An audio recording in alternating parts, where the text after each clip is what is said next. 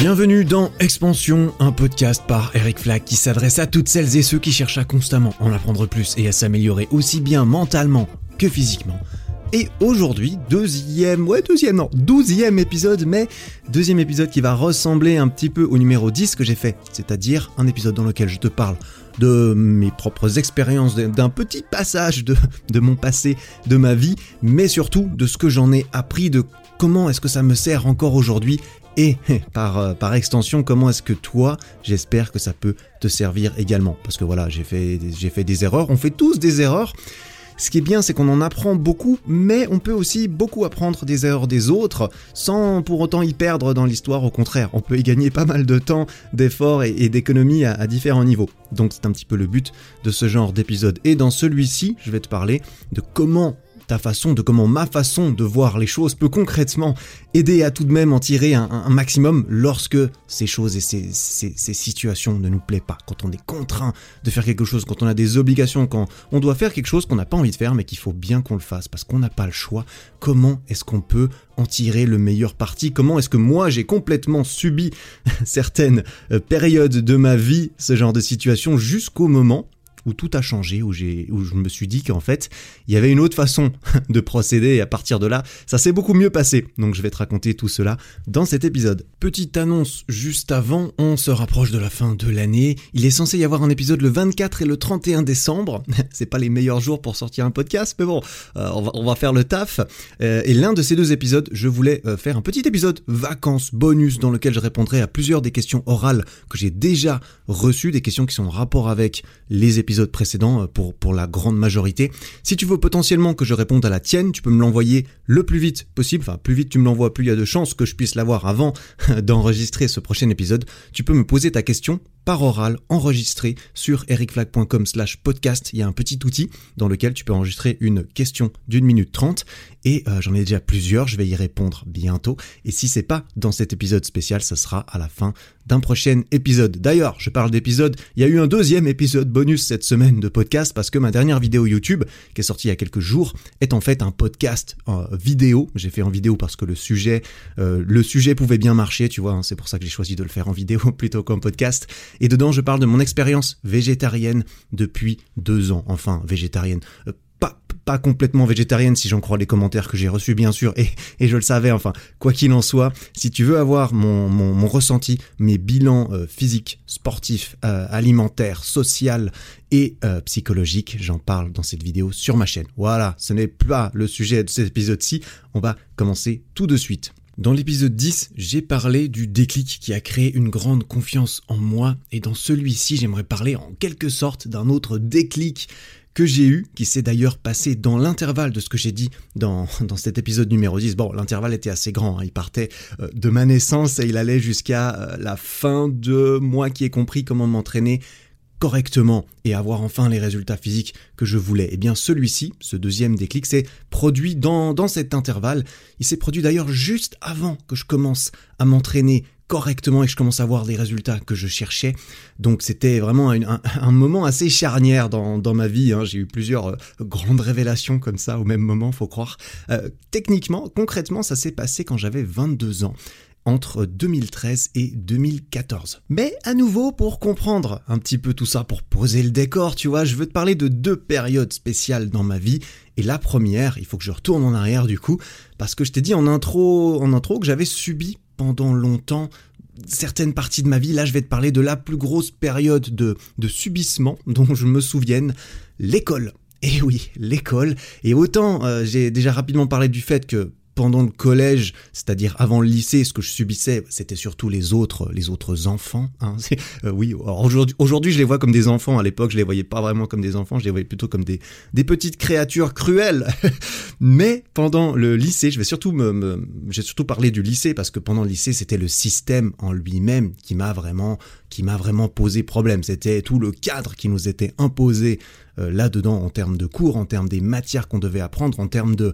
Bah, on avait extrêmement peu de choix. Alors nous, en tout cas, en Suisse, au lycée, eh bien on peut choisir euh, une branche, il y a une branche qui est euh, à choix, on peut choisir une option spécifique, et puis là tu peux choisir euh, maths physique, économie, musique, plein de choses comme ça, mais tout le reste, bah voilà, t'as pas le choix, t'as pas le choix, et je pense que c'est comme ça à peu près partout. Et pour t'en dire un petit peu plus à propos de moi, parce que là on parle de, de qui a entre 16 et 19 ans, quelque chose comme ça, entre 15 et 19 ans, j'ai toujours eu assez de facilité à l'école, mais voilà, seulement dans certaines matières et dans certaines choses, celles qui m'intéressaient. Ah, bizarrement, hein, bizarrement, j'étais meilleur dans ce qui m'intéressait. C'est complètement fou comme euh, comme concept. Alors que du coup, pour d'autres matières, eh bien, c'est là qu'il y a eu un gros problème. C'est là que j'ai dû subir, euh, que je me suis contraint à subir, en tout cas, je refusais catégoriquement d'apprendre certaines choses. Parce que je sais, même aujourd'hui, ça reste relativement un mystère euh, mental pour moi, tu vois, parce qu'aujourd'hui, ça me semble invraisemblable. Mais euh, voilà, ça m'intéressait pas. Ça m'intéressait pas. J'avais décidé que je refusais d'apprendre en conséquence parce que j'avais pas envie. Voilà. Alors, euh, pour poser encore un petit peu plus le contexte de ma personnalité de l'époque, voilà, j'étais vraiment quelqu'un de très très nonchalant. Vraiment, je j'étais un petit peu dans le mood euh, balek. Je, je m'en foutiste comme ça, tu vois. J'avais rien envie. Enfin, tout ce qui me plaisait pas un petit peu, je le faisais pas. Ou alors, je faisais vraiment le minimum et pas plus parce que voilà, j'avais pas envie. J'avais pas envie. J'étais j'étais quelqu'un qui était très voilà. Je savais ce que ce que j'aimais et ce que j'aimais pas et j'aimais pas énormément de choses. Alors bien sûr, pour les choses que j'aimais bien, je m'en sortais bien. Les quelques matières que j'aimais bien, ça allait bien. Jouer aux jeux vidéo, ça, je m'en sortais extrêmement bien. Ah, j'étais très fort aux jeux vidéo parce que j'adorais ça et que j'y passais du coup euh, la majeure partie de mon temps. Mais bon, c'est pas vraiment le sujet. En plus, j'en ai déjà parlé un petit peu. Donc, comme je disais, c'était pas un manque de capacité de ma part de, de, de, de, rater, de, ne pas réussir, parce que concrètement j'ai raté certaines, certaines matières avec, avec brio, hein, tu, tu vois là où je veux en venir. Euh, c'est pas un manque de capacité, parce que bon, j'arrivais très bien à comprendre le reste. Aujourd'hui j'ai du mal à comprendre comment, pourquoi, pourquoi c'était comme ça. Aujourd'hui même, ça m'intéresserait ces matières qui me posaient tant de problèmes aujourd'hui, et je ne pense pas que ce soit inaccessible, je pense que j'avais les capacités intellectuelles concrètement, mais c'était vraiment un blocage psychologique que je m'étais mis. Du coup, les mathématiques, franchement, ça, j'ai toujours pas mal, j'ai toujours beaucoup aimé les maths, hein, ça me plaît, j'aime bien les chiffres, j'aime bien l'algèbre, ce genre de choses. L'anglais aussi, j'aimais beaucoup. Hein, je, vraiment, l'anglais, ça m'a beaucoup plu. J'ai pris des cours quand j'étais tout petit. Ma mère m'avait fait prendre des cours euh, d'anglais euh, dans un cadre très, très, sympathique. C'était une amie à elle qui était prof d'anglais et, qui réunissait tous les petits enfants comme moi du village et qui leur donnait des biscuits en leur faisant apprendre quelques mots d'anglais. Je sais pas, ça m'a ça m'a plu, ça m'a beaucoup plu, tout comme le fait que je commençais à télécharger des séries et des trucs en anglais à l'époque et que je voulais comprendre et que je lisais les, les sous-titres en français. Enfin bref, l'anglais j'ai toujours beaucoup aimé, il n'y avait pas de problème. Ça, ça faisait partie des branches que j'aimais bien, maths et anglais. Français, biologie, économie, ça, c'était le genre de, de, branche euh, vraiment. Voilà, c'était super moyen, ça m'intéressait qu'à moitié. Euh, je faisais le minimum, mais ça, ça fonctionnait. Je me laissais, euh, voilà, je me laissais un petit peu de marge. Voilà, ça allait bien. J'avais la moyenne, tout, tout allait bien. Et là où je veux, là où ça coinçait vraiment, c'était l'allemand et la physique. Alors vraiment, c'est marrant. Hein. Autant les maths j'aimais, autant la physique, c'était c'était la catastrophe. Et alors l'allemand, l'allemand c'était encore pire. L'allemand, je refusais d'apprendre. Hein. Je refusais complètement d'apprendre ce qui me semblait incompréhensible et même, tu vois, j'ai envie de dire, ça me semblait indigne de mon temps. alors que purée, qu'est-ce que j'en faisais de mon temps à l'époque, c'est un truc de fou. Euh, vraiment, la grammaire, j'avais du mal avec la grammaire. D'ailleurs, aujourd'hui même, je ne la comprends toujours pas, je ne la sais toujours pas. Euh, c'est un truc de fou, hein, parce que l'allemand, c'est la première langue qu'on apprend à l'école en Suisse, parce qu'en Suisse, on a plusieurs langues nationales. L'allemand est la langue la plus représentée, parce que le suisse-allemand, euh, les, voilà, les, Suisses-allemands sont majoritaires, hein, contrairement aux Suisses francophones ou aux Suisses euh, italophones, typiquement. Et moi, j'ai eu quoi? J'ai eu 8 ou 9 ans d'allemand à l'école. On a, on a essayé de m'apprendre l'allemand pendant 8 ou 9 ans à l'école, et aujourd'hui, je m'en sors avec un peu de vocabulaire et puis euh, des phrases bateaux. Donc, que dalle, vraiment rien du tout.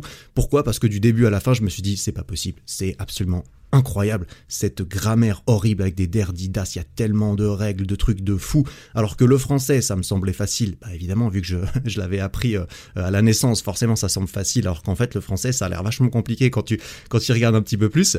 Et, euh, et surtout, j'avais l'anglais. L'anglais, il y a un déterminant, les adjectifs sont invariables, c'est, tellement plus facile, je, je trouvais ça tellement aberrant qu'on puisse avoir créé une langue aussi compliquée que je me suis dit, mais c'est pas possible. En plus, moi, l'allemand, je m'en fous. Du coup, vu que j'ai horreur de ça, j'ai rien envie d'avoir à faire avec l'allemand plus tard professionnellement, donc je veux pas euh, je veux pas l'apprendre. Donc comment est-ce que je faisais?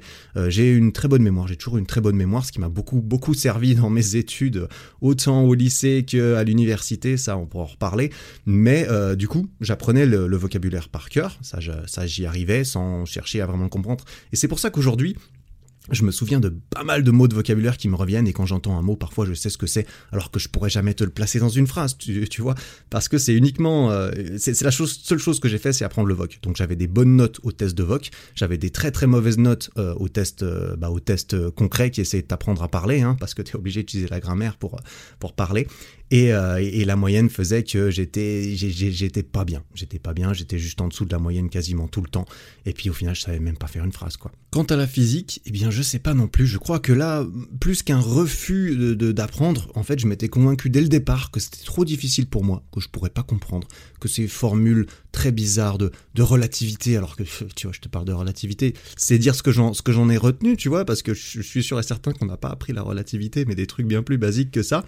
Et, euh, et j'avais juste l'impression que c'était pas possible, qu'en fait je ne pourrais pas comprendre, que c'était comme les maths, sauf que je comprenais pas et que les maths j'avais l'impression que bah, si ça ne vient pas naturellement, ça va être extrêmement, euh, ça va être beaucoup plus dur en fait, parce qu'une fois que tu comprends un peu un système, tu peux le, réappliquer en, maths, alors qu'en physique c'est sûrement la même chose, mais ouais, bref, j'y comprenais rien. Le prof ne m'aimait pas du tout euh, en physique et il avait bien raison, il avait bien raison de pas m'aimer, je pense clairement euh, a posteriori aujourd'hui, je comprends pourquoi il m'aimait pas. Euh, à l'époque, euh, c'était vraiment au moment où je commençais tout juste aussi euh, vers la fin euh, juste avant l'examen final, je commençais à m'intéresser beaucoup au fitness et je commençais à aller m'entraîner. J'avais 17 ans, 18 euh, ans, quelque chose comme ça. Et j'allais beaucoup m'entraîner au fitness. Et pour la petite anecdote, mon prof de physique allait également au fitness et il allait dans le même fitness. Et une ou deux fois, je l'ai vu de loin. Enfin, tu vois, je vais, je pas checker mon prof de physique au fitness, bien sûr. en plus, j'étais vaguement en train de me dire, ouais, bah, toi, t'es fort en physique, moi, je suis meilleur en fitness. Alors qu'on était les deux extrêmement nuls en fitness, il y avait aucun doute. Alors je, voilà, bah lui, euh, il était pas, euh, enfin, ça se voyait pas plus que moi qu'il allait au fitness, tu vois, euh, concrètement. Donc il devait être à peu près au même stade de d'expérience que moi là-dedans. Ce qui n'empêche, si, je te raconte ça, c'est parce qu'une fois, une autre, encore une fois, hein, j'étais au, fond de la classe en train de faire beaucoup de bruit avec mon pote. en physique, a pas écouté et le prof a pété un câble. Il a pété un câble et il nous a affiché mais un truc de fou devant toute la classe. Là, ça m'a calmé un petit peu. Vraiment, il nous a crié dessus pendant au moins cinq minutes. Euh, et, vraiment, il a dit, il disait des trucs du genre euh, vous avez rien à foutre euh, dans ma classe, vous avez pas envie d'apprendre, retournez au fitness, qu'est-ce que vous foutez là? Enfin, Je me souviens vraiment de cette phrase retournez au fitness, etc. Parce qu'il avait vu qu'on allait avec mon pote, on allait dans, dans ce fitness et que et que voilà, lui, il a dû nous catégoriser comme des mecs euh, bah, qui n'ont rien à faire dans sa classe, et puis je comprends, parce que peut-être qu'on n'avait effectivement rien à y faire. Bref, ça c'était pour la petite, la petite anecdote euh, du cours de physique. Je me suis un peu calmé, après j'ai arrêté de parler euh, trop fort, parce que c'est vrai que bah, on avait l'air un peu de teubé devant tout le monde, hein, mine de rien. C'est, c'est, voilà. Après, forcément, à cette époque, tu dis, ouais, c'est pas grave, de toute façon, on s'en fout. Enfin bref. Ensuite, euh, bah ça c'était vers la fin de mon cursus. À la fin, il y a eu l'examen. Donc je me suis présenté aux, examens. J'avais tout juste pas la moyenne en allemand et en physique, ou alors tout juste, je me souviens plus, parce que certains examens d'apprentissage par cœur et tout m'avaient sauvé. Mais alors l'examen, les, examens d'allemand et de physique, c'était le, plus gros moment de solitude de, de ma vie. Hein, encore aujourd'hui, je me suis présenté à l'examen d'allemand alors qu'il y avait un livre qu'il fallait avoir lu et j'avais pas lu le livre. Je me suis dit, tiens, je vais regarder vite fait euh, le film. J'ai regardé le film qui en fait était une adaptation un petit peu bizarre. Il manquait évidemment 15 000 trucs. Hein. Tu regardes le film d'Harry Potter, il n'y a pas toutes les, toutes les références, tous les trucs. Je me suis retrouvé avec un passage du livre que j'avais aucune idée de ce que c'était. Enfin moi, je me suis retrouvé devant la prof, je savais absolument pas quoi dire. L'oral d'allemand, c'était... Euh, alors la prof était très gentille, mais purée, j'ai bah, eu deux. J'ai eu deux, 2 euh, sur 6. 2 sur 6, l'équivalent français, ça serait, je sais pas, j'ai eu 5 quoi. 5 sur 20, 4 sur 20, quelque chose comme ça. Et en physique, eh ben alors, oh là là, la physique, j'ai eu 1.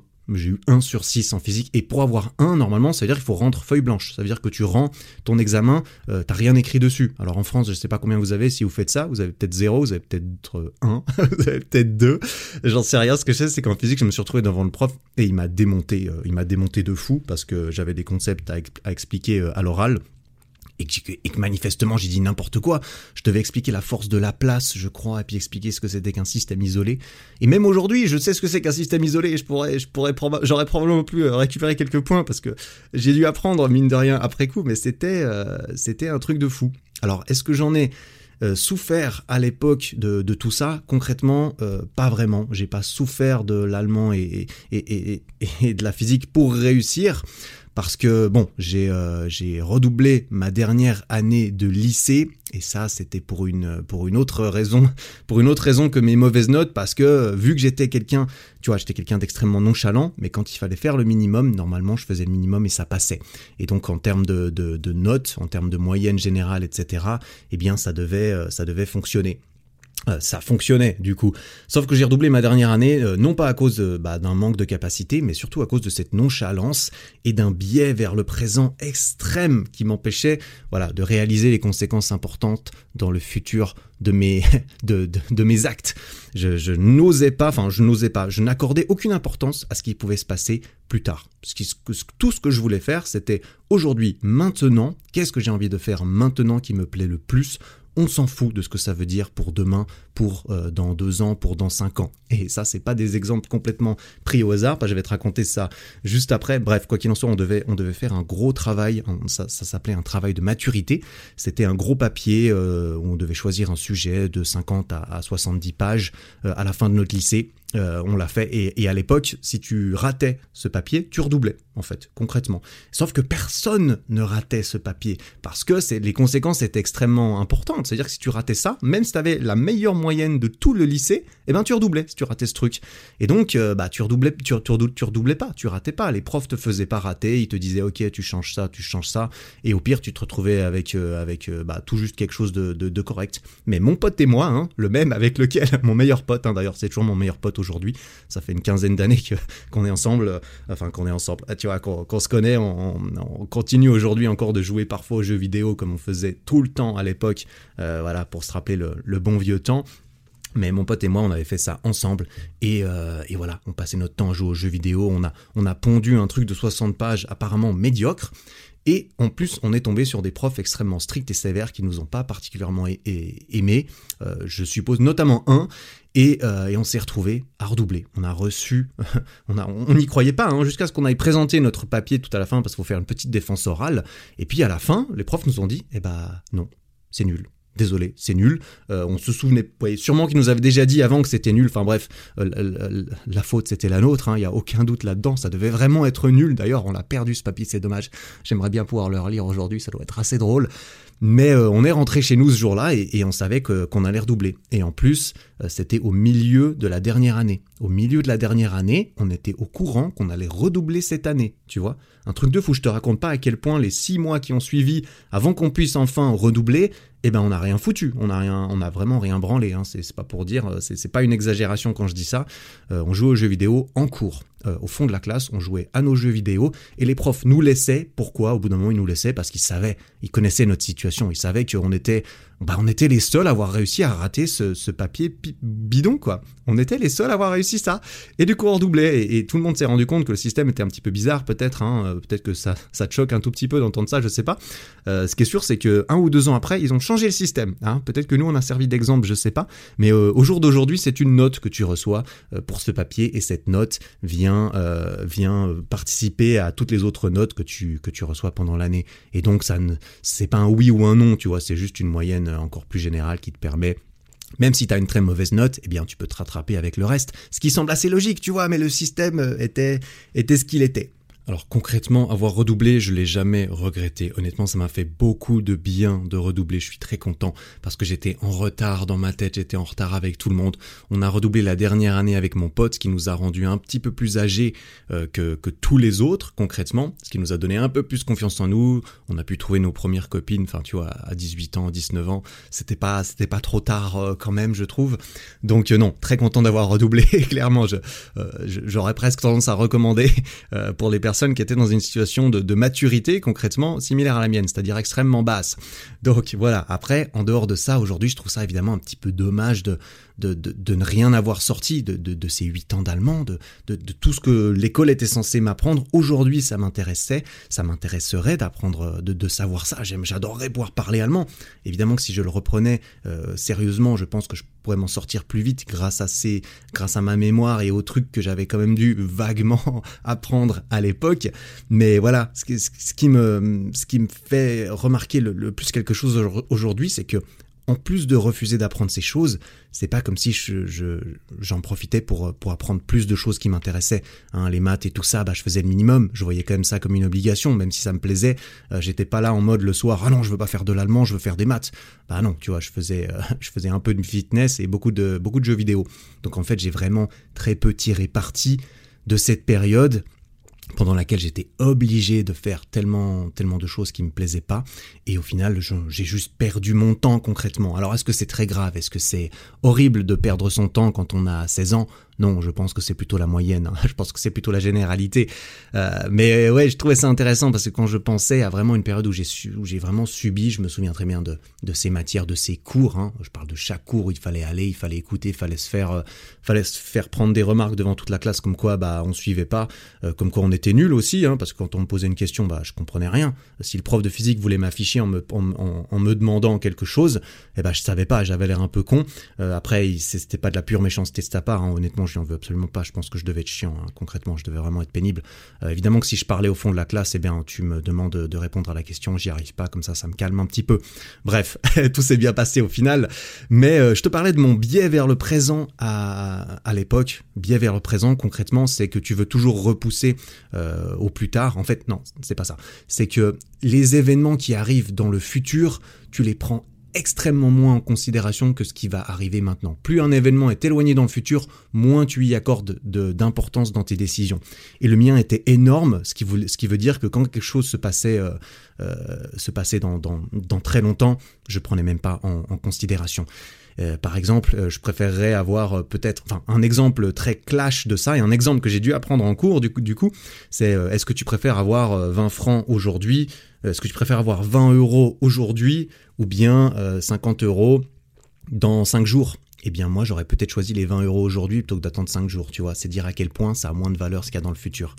Et si je te raconte ça, c'est parce que la plus belle occasion, la, plus belle représentation de ce biais vers le présent s'est passée à peu près à ce moment-là, vers 18 ou 10, 9 ans. Alors, je vais te parler de l'armée en Suisse. En Suisse, tous les hommes sont obligés de servir leur pays. Alors, on peut le faire de, deux façons. On peut soit faire le service militaire obligatoire, et là, on fait quelque chose comme 9 mois de, service militaire de suite. Soit on peut éventuellement faire le service civil, euh, c'est en fait quelque chose où tu ne portes pas d'armes, c'est parce que tu refuses, tu as un cas de conscience, tu ne veux pas porter d'armes, et là, tu vas travailler dans des hôpitaux, dans des œuvres, sociales, etc. Et euh, par contre, en, échange de, de, ça, qui est une concession, tu ne pourras pas défendre ton pays efficacement, tu dois faire une fois et demie plus longtemps ton service, et donc tu dois faire 13 mois. Tu vois, en France, je crois pas du tout que vous ayez ce genre de choses, vous avez une armée professionnelle, euh, du coup, tu tu te rends peut-être pas forcément compte, mais, euh, mais nous, on sait qu'on va devoir passer une dizaine de mois de notre vie à faire un truc qui n'a rien à voir pour la grande majeure partie des personnes, parce que quasiment personne n'a envie de, se professionnaliser dans l'armée parmi l'entièreté de la population masculine, eh bien, euh, on sait qu'on va passer une bonne partie, euh, un, bon moment de notre jeunesse à faire ça, et que c'est euh, obligatoire. L'astuce là-dedans, c'est que moi, je suis, j'ai la double nationalité. Je suis suisse et français. Ma mère est française. Et il y a une petite astuce quand tu es français et suisse pour échapper au service militaire en Suisse obligatoire. En fait, ce que tu peux décider, c'est de faire le service militaire en France. Tu peux faire le service militaire en France quand tu es français et suisse. Même si on t'appelle en Suisse, on te dit Monsieur, vous êtes suisse, venez. Eh bien, moi, je peux dire euh, Non, je suis français, du coup, je vais aller le faire en France. Et qu'est-ce que ça veut dire faire le service militaire en France? En fait, ça veut dire aller à, deux jours ou une journée, je crois. Tu dois aller à une journée quelque part euh, pour faire une petite journée d'introduction euh, du truc, du programme de, l'armée française, qui est, qui est une armée professionnelle, du coup. tu vas, tu fais, tu fais une journée là-bas tu reviens en Suisse avec le papier comme quoi tu as été faire une journée là-bas et ils te disent, euh, et tu leur montres et tu leur dis, ok, j'ai fait mon service en France, j'ai pas besoin de le faire en Suisse. Et les Suisses te disent, ok, très bien, vous êtes français, vous avez été faire ça en France, pas de problème, on vous embête plus. C'est-à-dire que si tu vas faire une journée en France où on te parle de l'armée pendant une journée, tu peux économiser 9 mois 9 mois H24, en plus c'est l'internat, hein, le service militaire, c'est tu dors toute la semaine là-bas, tu rentres le samedi matin, tu repars le dimanche soir, tu passes ta vie, euh, tu t'es complètement coupé de ta vie pendant 9 mois et tu, et, tu pars. Et tu pars.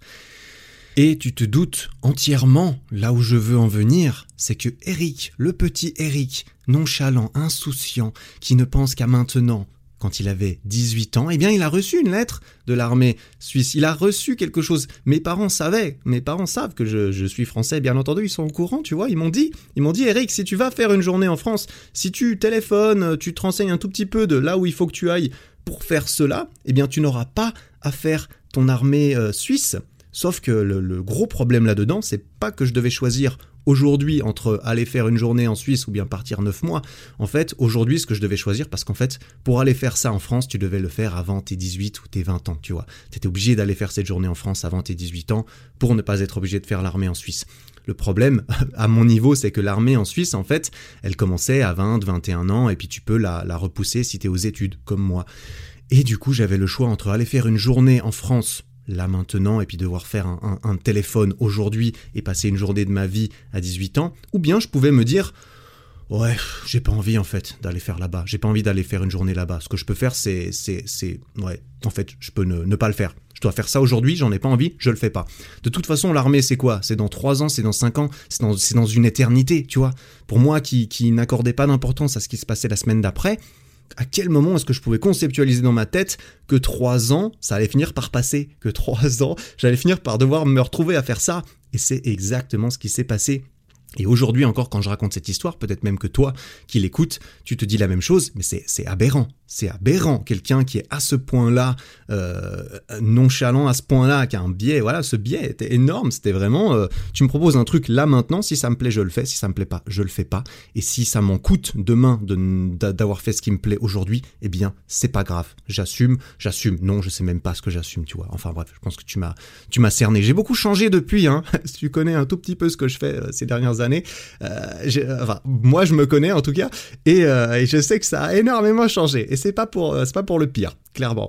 Donc là où je veux en venir avec tout ça, c'est que ce second déclic dont je veux te parler, parce que là le, préambule est extrêmement long, mais bon tu vois, ces épisodes c'est un peu plus du, storytelling, ça passe le temps, t'as moins besoin de te concentrer quand, quand tu m'écoutes raconter un peu ma vie, et puis euh, et puis si tu veux vraiment euh, le, le, passage hyper euh, plus plus sérieux et, intelligent, et eh ben c'est plutôt vers la fin, c'est plutôt vers la fin de l'épisode que je conclus avec le message à retirer de tout ça. Quoi qu'il en soit, j'enchaîne si je te parle de tout ça, c'est que ce déclic, effectivement, c'était pendant ce, ce, fameux service civil. Parce que moi, je l'ai remplacé. J'ai pas fait le service militaire, j'ai fait mon service civil à la place. Et donc, j'ai dû faire 13 mois 13 mois de ma vie, j'ai dû faire du service civil, c'est-à-dire aller travailler quelque part à, 100%, travailler comme n'importe qui euh, concrètement, mais dans un endroit où on est un civiliste. Tu vois, un civiliste par définition, c'est quelqu'un qui est euh, qui est à moitié, ouais, qui, qui, est aux trois quarts payé par la Confédération, c'est-à-dire par tous ceux qui payent des impôts, et, euh, et à un quart payé par l'entreprise en elle-même qui engage le civiliste. Ce qui veut dire qu'un civiliste, c'est de la main d'œuvre extrêmement bon marché pour tous ceux qui ont le droit d'avoir des civilistes, parce que les entreprises privés à but lucratif, évidemment, ne peuvent pas engager de civilistes. Donc, voilà, et généralement, tu fais pas les 13 mois d'un coup, tu es obligé de faire 6 mois de suite, ce qui s'appelle le service long, et puis sinon, tu peux faire juste un mois par an, si tu arrives à trouver un endroit qui est d'accord de, t'embaucher pour seulement 28 jours, parce que tu vois, c'est à chaque fois, tu vas dans... Souvent, tu vas dans, dans, des établissements différents, puis s'ils doivent te former un petit peu, bah, ils ont pas envie de te former pour que tu partes trois semaines après. Après, je te rassure, hein, quand tu es concierge, quand tu laves le sol, quand tu fais la grande majorité des activités qu'on te propose en étant civiliste, eh bien, t'as pas besoin d'une énorme formation quand même. Hein, on va pas on va pas se mentir. Et ça a été le cas pour moi. Et là, là où je veux te parler, c'est que moi, mon service civil, je l'ai fait en deux fois. Et la première fois, j'ai fait sept mois que j'ai fait du coup entre septembre 2013 et mars 2014. Euh, ça, ça, ça s'est passé euh, pendant une année sabbatique entre mon bachelor à l'université que j'avais terminé et mon master que j'ai repris du coup à la mi-2014. Donc je me suis dit, euh, à la fin de mon, de mon bachelor, je me suis dit, tu vois, là, j'avais quoi? J'avais 20, 22, 20, ouais, 22, 23 ans. Donc ça faisait, tu vois, les, les 3 ou 4 ans, les 3 ou 4 ans que j'ai que j'avais attendu, que je me suis dit qu'ils n'arriveraient jamais quand j'avais 18 ans, eh bien ils ont fini par me rattraper. Et je me suis rendu compte à 22 ans à quel point j'avais été stupide de ne pas avoir fait cette super journée d'introduction en France quatre ans plus tôt, mais je pouvais plus rien y faire. Maintenant, j'étais obligé. Hein. Clairement, je devais servir mon pays et, euh, je l'ai fait concrètement. Hein. Clairement, aujourd'hui, j'ai terminé, j'en suis assez content. Mais euh, voilà, du coup, je terminais mon bachelor. Je me suis dit bon, écoute, Eric, tu dois faire ça, c'est pénible, mais t'as pas le choix. Donc ce que tu vas faire, c'est que tu vas le faire et tu vas te récompenser par la suite. Donc je me suis pris une année sabbatique entre mon bachelor et mon master en me disant, ok, tu commences par faire 7 mois de service civil, ça sera peut-être bien, t'en sais rien. Si ça se trouve, ça va pas être si, ça va pas être si terrible. Mais derrière, tu vas faire trois mois à San Diego pour apprendre l'anglais, entre guillemets, parce que l'anglais, je le parlais déjà très bien. Donc, ça voulait juste dire, tu vas faire trois mois à San Diego où tu pourras dépenser l'argent que tu auras gagné pendant les sept mois de service civil avant, parce qu'on est, on est payé, alors on est payé, on est extrêmement sous-payé. Euh, c'est vraiment le, seuil de pauvreté. Euh, voilà, si t'habites pas chez tes parents quand t'es civiliste, franchement, c'est compliqué. Hein, je sais pas comment ils font ceux qui ont ceux qui ont pas le choix. Bah, ils, se débrouillent, mais euh, mais concrètement, on est très très mal payé quand on est civiliste. Et euh, mais en 7 mois, tu te fais quand même un peu d'argent. Donc je me suis dit, ok, ensuite je pars à San Diego, je fais un voyage linguistique avec une agence et tout. Ça m'a coûté une blinde, mais une blinde. J'ai dépensé, bah, j'ai clairement dépensé mes 6 ou 7 mois de, de, salaire en 3 mois à San Diego. Alors après, je regrette pas. Mais, euh, mais voilà, c'est pas le sujet de, c'est pas vraiment le sujet de cet épisode parce que euh, j'ai cherché une affectation pendant mon bachelor, une affectation. J'ai cherché un établissement qui voulait bien me prendre pendant, pendant cette, durée, et j'en ai trouvé un. J'ai trouvé une association euh, pour les, pour les étudiants, pour les étudiants, non, pardon, pour les jeunes, pour les jeunes enfants et adolescents, qui en fait était une toute petite association qui était à Lausanne, donc euh, la, grande ville suisse, pas très loin de là où j'habite. Après, c'est pas une, c'est pas une ville énorme, hein, tu vois, mais euh, à, mon échelle, c'est une grande ville. Et, et je suis passé, je suis allé là-bas faire un travail de bureau pendant sept mois. C'était une petite association, tout était informatisé. C'était un site internet sur lequel les, les adolescents pouvaient en fait aller poser des questions sur le sexe, sur, tu vois, toutes les questions qu'on n'ose pas demander à ses parents quand on est jeune, eh bien, cette association, il y avait des psychologues qui répondaient aux questions euh, anonymes des enfants de façon à pouvoir les aider. Et euh, il y avait, tout ça, c'était géré par trois personnes, trois femmes entre, euh, entre 45 et 55 ans.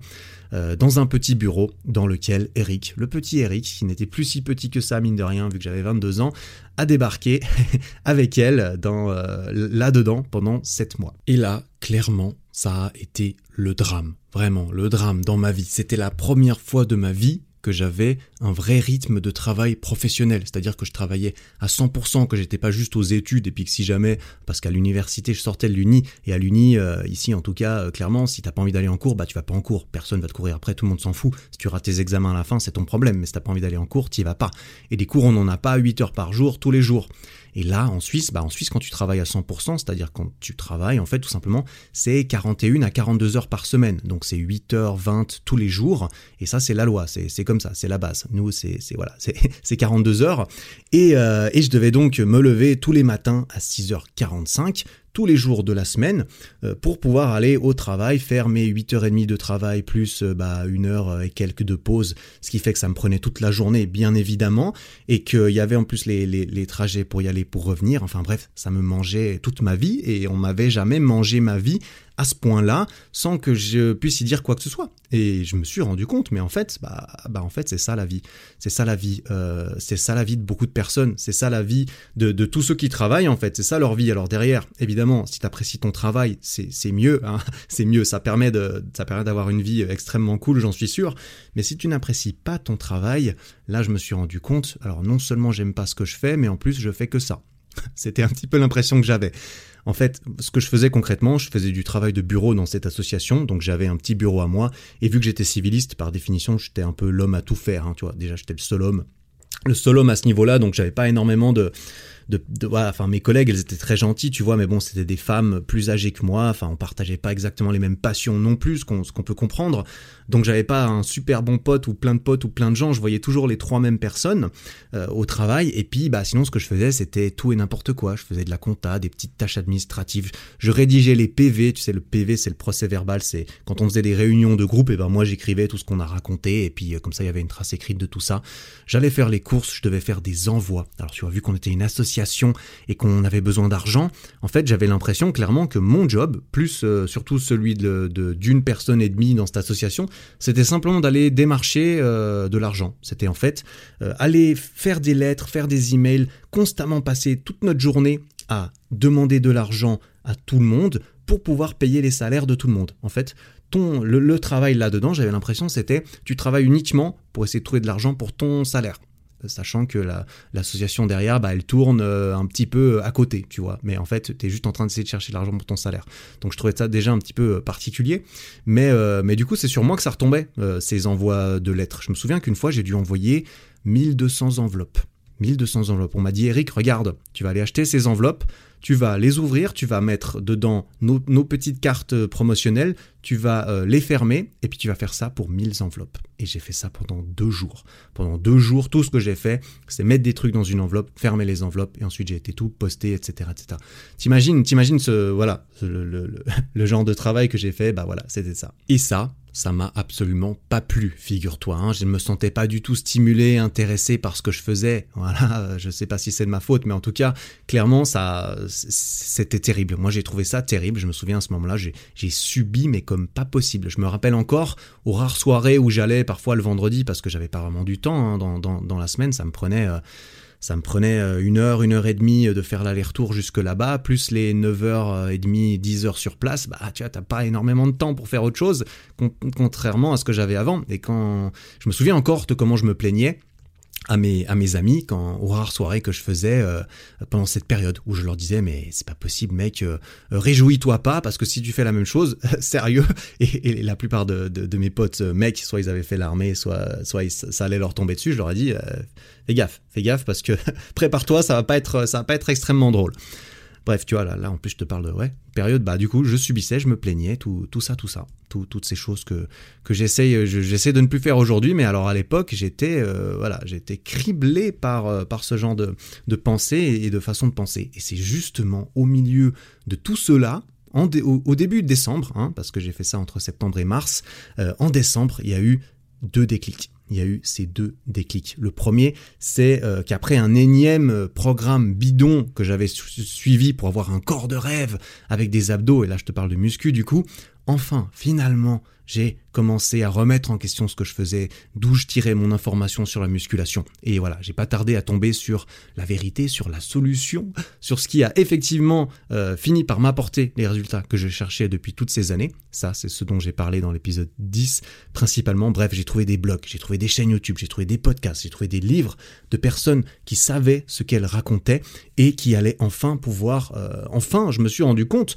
de la masse d'informations intéressante, pertinente et efficace qui en fait s'offrait à moi, qui en fait était ouverte à moi depuis longtemps, mais euh, voilà, je m'étais jamais vraiment renseigné, j'avais jamais assez remis en question, je m'étais simplement laissé attirer par, euh, euh, par les plus gros vendeurs de rêves en fait concrètement. Et voilà, ils n'ont pas réussi à me délivrer quelque chose de correct parce que j'ai compris après coup que ce qu'ils vendaient effectivement c'était plus du marketing que des solutions. Et c'est juste après ce premier déclic que le deuxième est arrivé, je me souviens très bien. Alors on était début décembre, il neigeait en ce moment. Moi, j'habitais assez loin. Euh, moi, j'ai toujours habité loin de tout. Hein. On habitait dans un petit village avec mes parents. Bref, j'ai eu une moto. De 17 à 25 ans, je roulais en moto partout, tout le temps. J'avais l'habitude et j'avais horreur des transports publics qui prenaient nécessairement bah, trois fois plus de temps que d'aller en moto quelque part. Et là, vu qu'il neigeait, eh bien, je pouvais pas y aller en moto et euh, au, service civil et je déprimais encore plus parce que ça, me bouffait encore plus de temps dans mes journées. Ça me prenait une heure et quart d'y aller, donc ça me prenait deux heures et demie de faire les trajets plus les plus les 9 heures sur place enfin bref. Ce déclic, par contre, il a tout changé. Devant tout ce que je me suis rendu compte que j'avais à apprendre à ce moment-là et qui m'intéressait, tu vois, à nouveau, on n'était plus en train d'apprendre de l'allemand ou de la physique là. On était en train d'apprendre à réellement changer son corps, avoir des muscles, à pouvoir plaire aux meufs et tout ça, tout ça. Enfin, tu vois, un truc extrêmement intéressant. On parle pas, voilà, la grammaire d'allemand c'est pénible à côté. On est d'accord. Tout le monde est d'accord avec moi, je pense. enfin bref, devant tout ça, devant tout ce qui s'est ouvert à moi et, la réalisation que le temps que ça me prendrait de d'apprendre toutes ces choses et que j'en avais envie de, mettre le plus de temps possible, eh bien ces temps morts, c'était du pain béni pour moi. Passer une heure et quart dans le train le matin, concrètement, c'est devenu absolument tout ce que je demandais dans mes journées. Et à partir de ce moment, j'ai arrêté de voir ça comme une énorme corvée à subir euh, en sept mois. Alors là, j'en avais déjà passé trois ou quatre, mais euh, j'ai commencé à voir ça comme une monstrueuse opportunité d'apprendre un maximum de choses et de progresser autant que possible sur moi-même, le tout sponsorisé par mon pays en plus en quelque sorte. Et donc le matin dans le train, j'écoutais des podcasts, j'écoutais des livres audio, et vraiment j'en garde aujourd'hui encore des, souvenirs de fou, hein. je me souviens encore aujourd'hui, je regardais euh, par la fenêtre du train, et j'écoutais mon livre et j'apprenais des choses. Et je me disais purée j'ai trop envie de savoir. J'ai trop envie de savoir ce qui, ce qui va me raconter dans le chapitre d'après. Et je voulais que ça s'arrête jamais. C'était un moment dans ma journée, je savais que j'allais apprécier, je savais que quand je me levais le matin, je me réjouissais en fait de vite passer la demi-heure il faut que je me prépare pour me poser dans le train et, euh, marcher jusqu'au train et avoir mes, écouteurs dans mes oreilles et m'évader euh, entre guillemets, mais m'évader dans un dans un monde de de connaissances infinies comme ça qui m'intéressait, tu vois, c'était un truc de fou. Pendant le travail, ensuite, ça a beaucoup changé ma relation avec mon, mon, travail pendant le service civil. Ça a énormément changé. Je lisais des livres et des articles, tu vois. Euh, on me demandait, on me, donnait, des choses à faire. Évidemment, il y a toujours des choses à faire. C'était Eric, ah regarde Eric, tu peux faire la comptabilité de, du mois de novembre, s'il te plaît. Et, euh, moi, je, je, je, faisais un peu la comptabilité. Je la faisais le plus vite possible, en fait. Euh, je la gardais la compta dans un coin, je la faisais le plus vite possible pendant un quart d'heure. Et puis ensuite, pendant un quart d'heure, je lisais un livre. Tu vois, j'avais un tout petit, euh, une toute petite fenêtre euh, de PDF que je mettais dans un coin de mon écran parce que j'avais la directrice dans le même bureau que moi. Donc, euh, donc il fallait évidemment que je surveille euh, qu'elle puisse pas voir mon, mon, écran. On était dos à dos, donc si elle se retournait, elle pouvait plus ou moins voir ce que je faisais. Mais du coup, si c'était juste du texte, tu vois, elle pouvait pas vraiment se rendre compte. Donc je mettais ça en tout petit et je lisais mon livre pendant 15, pendant 15-20 minutes. Et ensuite, je me retournais, je lui disais, ok, j'ai terminé euh, la compta, qu'est-ce que je fais maintenant? Et puis elle, elle me disait, oh, déjà, super, bon, alors maintenant, tu vas faire ci, ça, ça. Tu vois, donc au final, j'ai l'impression que tout le monde y gagnait son compte, parce que tout le monde y trouvait son compte, parce que moi, je faisais le travail qu'on me demandait. Euh, par définition, un civiliste, t'es obligé de l'engager à 100%, et il euh, y a plein d'associations qui engagent des, des, civilistes alors qu'elles n'ont pas autant de travail que ça à leur donner. Sauf que c'est tellement pas cher que même si le mec, il fait rien deux jours par semaine, eh ben, il est quand même rentable, tu vois. Donc voilà, au final, au final, tout le monde y trouve un petit peu son compte dans, cette histoire, je suppose. Ce qui est sûr, c'est que maintenant, je passais mon temps à apprendre des trucs. Ah, je lisais des livres, je lisais des articles, des articles pendant mon euh, pendant le travail. Euh, à midi, j'allais m'entraîner et je me, je me souvenais que j'étais super fou. En fait, j'allais le matin et le matin tout tout le matin, je me réjouissais plutôt que de subir, je me réjouissais en fait de pouvoir à midi aller m'entraîner dans une salle qui était juste à côté de, de, de là où j'allais. Donc le matin passait vite parce que je lisais des trucs et qu'ensuite j'allais m'entraîner derrière. Et quand je revenais l'après-midi, eh ben, je continuais d'apprendre, d'apprendre des, des, choses autant, autant que je pouvais. Et euh, je me souviens que c'est aussi, euh, je mettais à jour, tu vois, parce que je rentrais de l'entraînement. Donc pendant le travail, je mettais à jour mon calculateur Excel de calories, euh, le fameux, hein, celui que j'ai créé à, à ce moment-là et que je distribue d'ailleurs euh, de, depuis que je suis sur YouTube. Je, le donne euh, gratuitement. Il est, il est, il est accessible à tous. Et c'est celui, celui-là même que j'ai utilisé pour moi pendant de si long, longues années. Et je mettais aussi à jour mon carnet d'entraînement. Tu vois, je m'étais fait un carnet digital sur Excel dans lequel alors aujourd'hui, développé couché, j'ai fait ça, ça, ça. Je mettais tout ça, je regardais, je me voyais euh, progresser. Enfin, tu vois, c'était euh, c'était un truc de fou. Pour exactement la même situation, c'est-à-dire les mêmes contraintes. Tu dois être ici à telle heure et tu veux le faire pendant si longtemps que ça. Je suis passé de une vie terrible à une vie incroyable, vraiment incroyable où je me suis, où je, en fait, limite, j'aurais voulu que ça dure plus longtemps parce que je me suis dit, oh, il me reste trois mois maintenant, c'est-à-dire que j'ai trois mois pour en apprendre le maximum là-dessus euh, sachant qu'ensuite, bah, je vais sûrement devoir faire d'autres choses dans ma vie, euh, je vais devoir retourner aux études, là j'aurai quand même d'autres trucs à, apprendre, ça sera peut-être plus compliqué de, faire ce qui me plaît à côté. Euh, en, vrai, ça n'a pas été si compliqué que ça, j'ai quand même continué à utiliser, à utiliser ça par la suite, mais ça j'en parlerai. Ah, purée, déjà là, ça, devient suffisamment long cet épisode, je vais, je vais essayer de pas trop partir dans, toutes les directions non plus. Mais voilà, j'ai tiré, j'ai tiré avec grand, grande joie ces, derniers mois de service civil alors que j'étais parti la queue entre les jambes pour y aller, les, trois premiers mois. Bref, là où je vais en venir un petit peu avec cette histoire, c'est que, euh, je vais t'en raconter une autre d'ailleurs, un chien qui est attaché à une charrette, il a deux choix. Soit il se débat tout le long, sachant que la charrette elle avance, tu vois, le chien il est attaché, la, la charrette elle avance, peu importe, la charrette elle est plus forte que le chien. Soit le chien il se débat tout le long et il arrive au bout du voyage exténué, fatigué, déprimé, soit il marche à côté de la charrette à la même vitesse et il arrive au même endroit, au même moment de toute façon, sauf que ce coup-ci il est tout frais, il est plein de vie et il a même pu en profiter pour regarder le, paysage. Tu vois, tu vois complètement où je veux en venir, j'imagine. Moi, j'étais le chien, hein. j'étais le chien. L'allemand et la physique à l'école, ça a été la charrette. Elles m'ont embarqué, j'avais pas le choix. J'étais dans, j'étais, et je devais suivre la charrette de l'allemand et de la physique. Tout comme dans le service civil. Le service civil, c'était aussi une charrette, sauf que là, au milieu du voyage, au milieu du voyage de la charrette du service civil, tu vois, j'ai décidé d'arrêter de forcer contre ça, contre quelque chose que je pouvais pas changer. J'ai décidé de marcher dans la même direction, tout en regardant le paysage, tout en tirant le plus grand parti du processus comme je le pouvais au contraire. Et bien sûr, vu où j'en suis aujourd'hui et que je suis très content de d'où j'en suis aujourd'hui, je ne regrette pas. Je, ne peux pas me permettre de regretter quelque chose. Ce, serait complètement contre-productif en plus. bien sûr, ça c'est c'est une autre histoire effectivement. À quoi à quoi bon regretter euh, le voyage de la charrette? Tu vois, ça c'est encore autre chose. Mais je ne regrette pas à 18 ans d'avoir été bête et de, m'avoir forcé à faire ce service civil et, et, tout ça. Ce service civil, ça ça m'a j'ai eu ce déclic que je chérirais honnêtement toute ma vie parce que maintenant quand je pense à cette période, c'était une période merveilleuse, tu vois. J'ai des, sacrées émotions qui reviennent parce que c'était à ce moment-là que j'avais vraiment enfin l'impression de, travailler sur moi-même et, de comprendre quelque chose et d'avoir l'impression d'aller dans une direction, en fait, tout simplement, plutôt que de, de passer ma vie à, à essayer de nager contre le courant. Et ben là, finalement, j'allais là où j'étais obligé d'aller concrètement, mais en plus j'en profitais pour accumuler un maximum de choses qui me serviront lorsque je serai au bout de ces voyages obligatoires. Et cette mentalité, je l'ai gardée, j'ai continué de l'entretenir ensuite par la suite, et même pour aller encore, pour pousser le truc encore un petit peu plus loin, euh, quand il y a des choses qui sont obligatoires, pénibles à faire, même ce que j'ai commencé à essayer de m'entraîner à faire euh, de ces, dernières années, parce que dans ce que je fais là aujourd'hui sur YouTube, il y a beaucoup de choses que j'aime pas faire quand même, hein, clairement, faut pas croire que tout est rose et facile. Euh, euh, c'est peut-être même encore pire, je sais pas. Ce que, je sais, c'est qu'il y a beaucoup beaucoup de choses que je dois faire que j'ai pas envie de faire. Ce que j'essaie de, comment j'essaie de voir ces choses, c'est qu'en fait, si vraiment je ne peux rien faire, je suis complètement coincé dans quelque chose et je suis obligé en plus d'y mettre mon attention euh, entière, eh bien j'essaie de voir ça comme un challenge. J'essaie de me dire, ok, cette activité, elle est extrêmement pénible. Tu es obligé de la faire, ça va pas être agréable. Eh bien, j'essaie de voir ça comme un exercice, tu vois, un exercice qui me renforce ma capacité à faire des choses comme ça. Parce que plus tu fais de choses extrêmement pénibles, plus tu fais quelque chose, meilleur tu vas devenir à cette chose, tu vois. Plus je fais des choses pénibles et plus je les vois comme un challenge d'essayer de faire en sorte que ces choses pénibles, en fait, eh bien, je devienne meilleur à la pénibilité de ces choses. Et quand tu deviens meilleur à quelque chose, tu apprécies beaucoup plus le faire, tu le fais aussi plus vite, plus efficacement, tu t'en es plus vite débarrassé et j'essaye au maximum de me concentrer là-dessus quand je suis obligé de faire certaines choses. Par exemple, répondre à, une boîte d'emails de, de, de 1200 emails en retard, tu vois, ce genre de choses.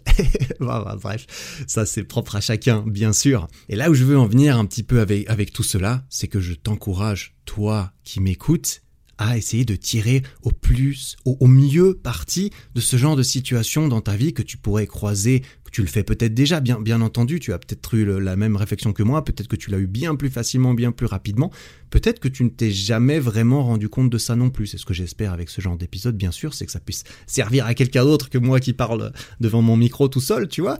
Mais euh, si ton job, typiquement, parce que c'est l'exemple le plus facile, hein, euh, si ton job ou une autre obligation du coup dans ta vie ne te plaît pas, mais que tu es obligé de l'accepter pour l'instant, bien sûr, parce qu'il faut bien, il faut bien avoir un travail, hein, il faut bien vivre, il faut bien manger, qu'est-ce que tu peux faire en parallèle pour travailler sur ta future sortie de cette, situation?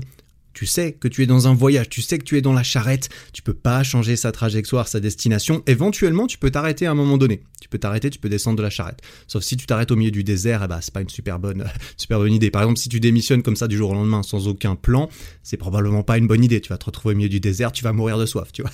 Donc ça, c'est pas une très très bonne idée. Par contre, tu peux très bien. Alors, je vais utiliser une image extrêmement, euh, euh, peut-être pas très intéressante, mais j'en ai pas d'autres en tête. Tu peux très bien faire des pompes dans la charrette, de façon à ce que lorsque tu descends au milieu du désert, eh ben, tu puisses couper des cactus à main nue et puis boire l'eau qu'il y a dedans. Voilà, c'était histoire de faire une image pas trop longue, tu vois, histoire que tu comprennes que pendant le voyage, pendant que tu es dans ton job qui, qui ne te plaît pas, tu peux tout à fait faire en sorte de tirer au mieux parti de tout ce que tu peux. C'est-à-dire, ok, tes journées, il y a 60, 70, 80% de ta journée qui part dans quelque chose qui ne te plaît pas.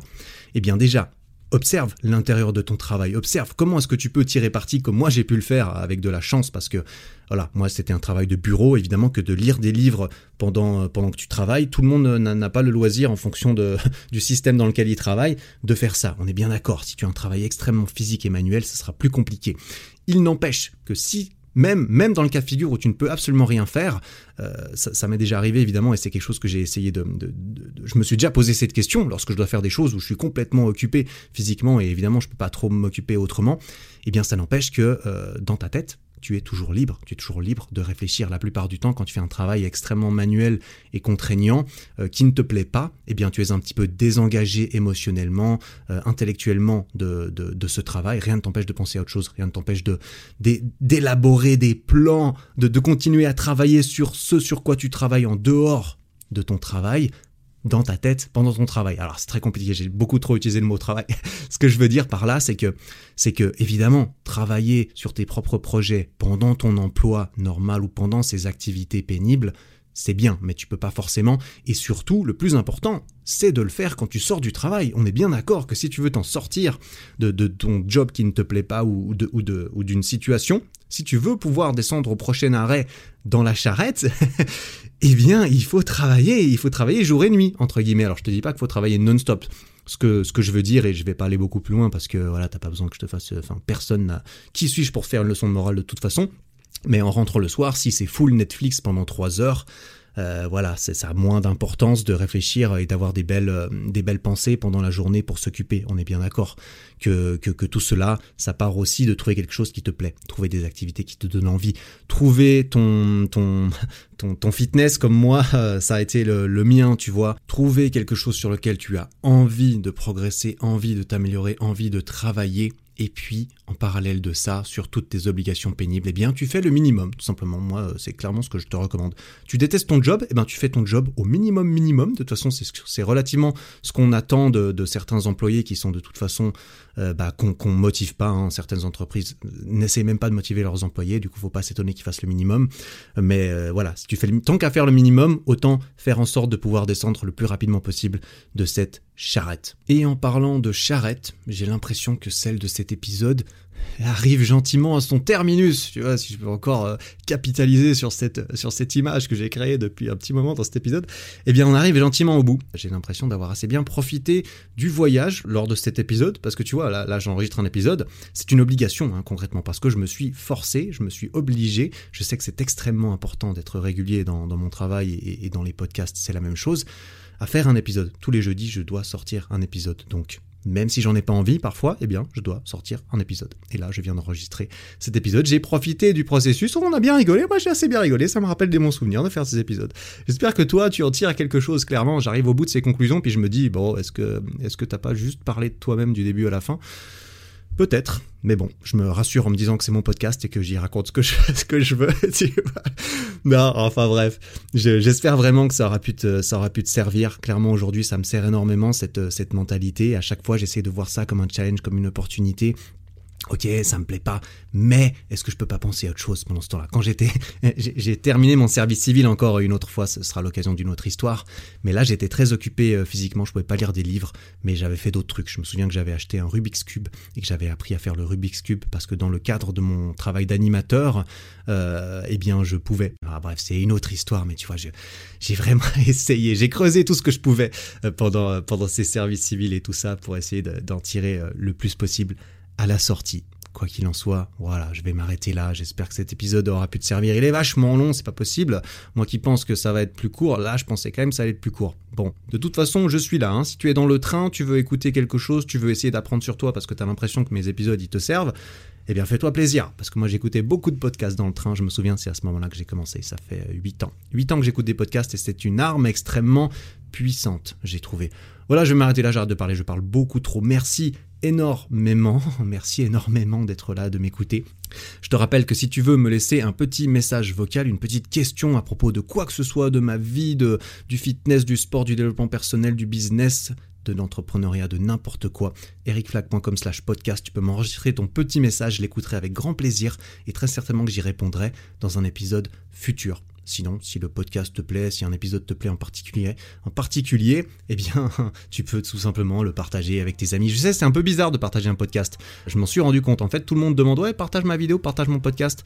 Mais quand tu partages un podcast à quelqu'un, euh, le mec va l'écouter et tu vas te, te ressentir une certaine responsabilité, tu vois. C'est comme quand tu montres une vidéo drôle à un pote t'es très vite gêné si en fait c'est pas drôle, tu vois, si, le mec il rigole pas.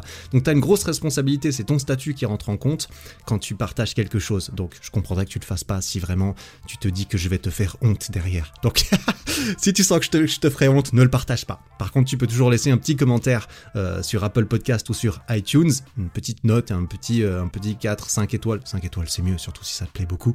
Ça m'aide, ça aide le podcast à se faire, euh, à se faire bien référencer. Et puis moi, ça me, ça me fait plaisir, tout simplement. Ça me fait plaisir de lire de lire reviews. Voilà, merci encore de m'avoir écouté blablater si longtemps. On se retrouve euh, bah, jeudi prochain, hein, normalement, pour un prochain épisode. En attendant, travaille bien, prends soin de toi. Ciao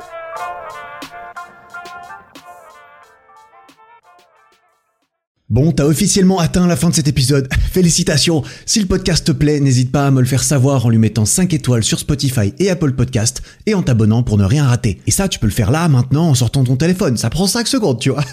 Merci beaucoup pour ton attention. J'apprécie énormément. Passe une belle fin de journée et à très bientôt.